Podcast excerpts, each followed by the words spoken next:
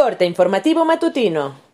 Esto es Mi Morelia Radio, el resumen preciso de los acontecimientos más relevantes con información del portal de noticias más grande de la región. Mi Morelia Radio. Bienvenidos.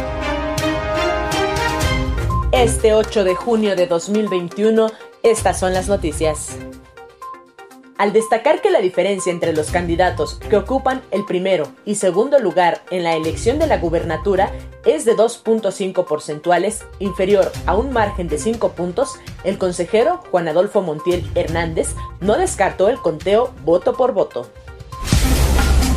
A partir del próximo lunes 14 de junio se reanudarán las actividades administrativas presenciales en la Universidad Michoacana de San Nicolás de Hidalgo, luego de que la entidad pasó a semáforo verde en el monitoreo epidemiológico por COVID-19.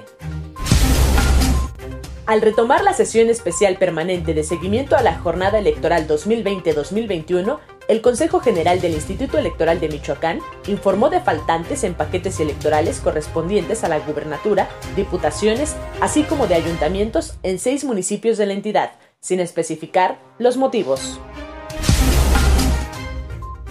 El gobierno de Morelia, a través de la Secretaría de Urbanismo y Obras Públicas, supervisó la renovación de la avenida Lázaro Cárdenas en el tramo de Calzada Juárez a Vicente Santa María.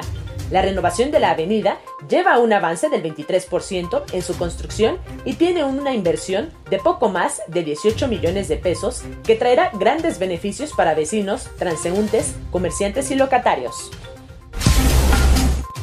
Luego de más de una semana hospitalizado, el pasado lunes murió Gregorio Avendaño, el paciente sospechoso de murcomicosis, infección también conocida como hongo negro. Informó desde Morelia, Michoacán, Cintia Arroyo. Esto fue Mi Morelia Radio. Te invitamos a que estés siempre bien informado. www.mimorelia.com Mi Morelia Radio. Hasta la próxima.